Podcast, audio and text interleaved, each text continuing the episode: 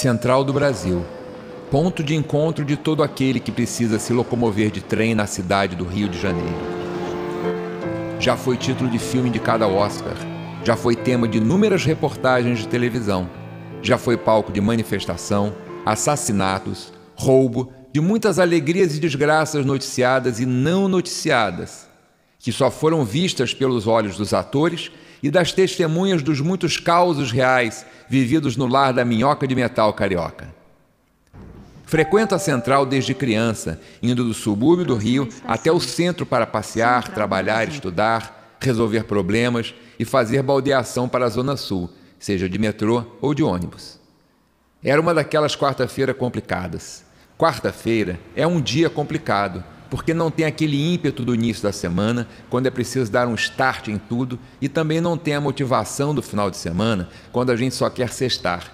Quarta-feira é um dia que se arrasta. Eram 18 horas e o trem demorava para sair.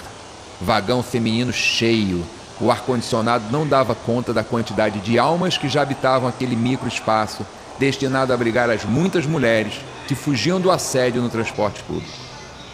Perto do primeiro apito de anúncio do fechamento das portas, entram correndo duas senhoras cheias de bolsas de lona. Não sei como, mas alguém levantou e deu lugar para a mulher mais velha, enquanto a mais nova se acomodava na frente. Logo ao meu lado, eu me encontrava de pé, sofrendo a maior crise de dor lombar que eu podia ter aos 28 anos de idade.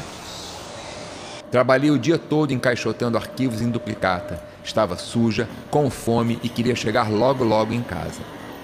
Sempre fui uma pessoa que gostou de prestar atenção nas outras pessoas. E pior, gosto de ouvir conversas no transporte público. Pode me julgar, mas às vezes aparece gente tão interessante que é gostoso ver o teatro da vida passando na frente dos nossos olhos. E o tema da peça daquele dia era uma história real de terror que se passou em Queimados, Baixada Fluminense. A moça de pé Virou para a senhora que estava sentada, visivelmente cansada e sonolenta, e perguntou o porquê do desânimo. Vamos chamar a moça de Inês e a senhorinha de Maria. Eu não lembro os nomes, só da história. Maria, por que você está com essa cara de quem morreu e esqueceu de deitar?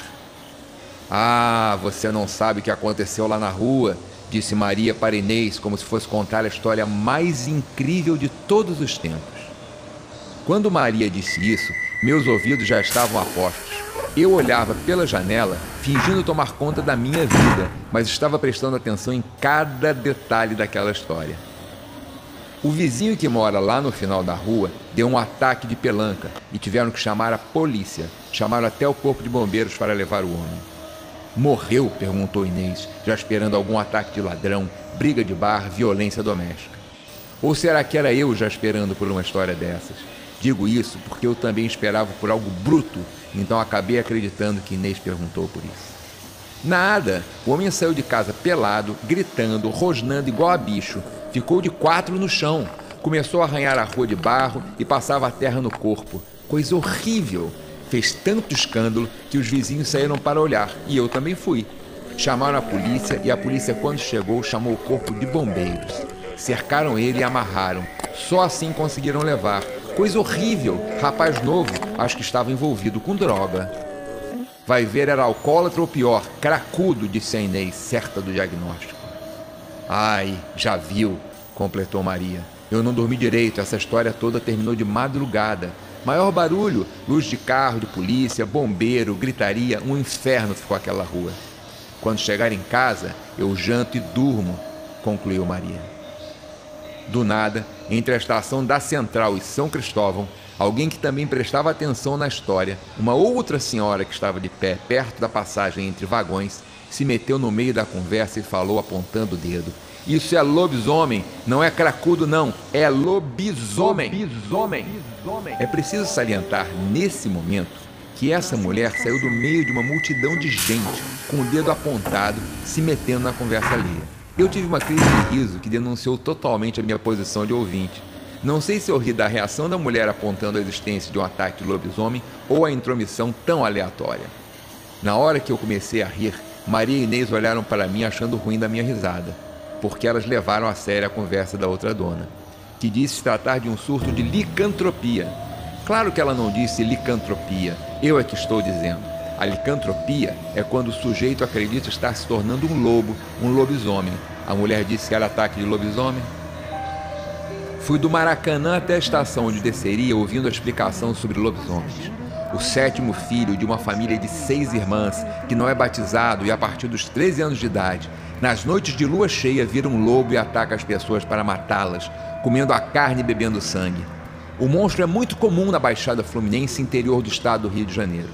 Minha saudosa avó contava que quando morava em Maricá, tinha um vizinho muito magro e muito amarelo, que em noite de lua cheia ia para o meio do mato e rolava no chão rosnando e passando bosta de cavalo no próprio corpo.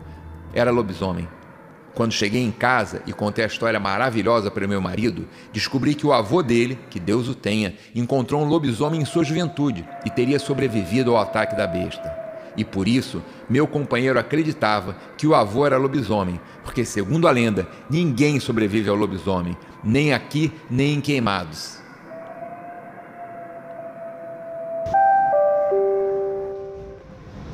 Passageiro, ao desembarcar, observe o espaço entre o trem e a plataforma. Chegamos ao final de mais um Áudio Contos. Histórias inusitadas que são narradas de forma monocórdia e com alguns efeitos para você. Esperamos que você esteja junto conosco na próxima.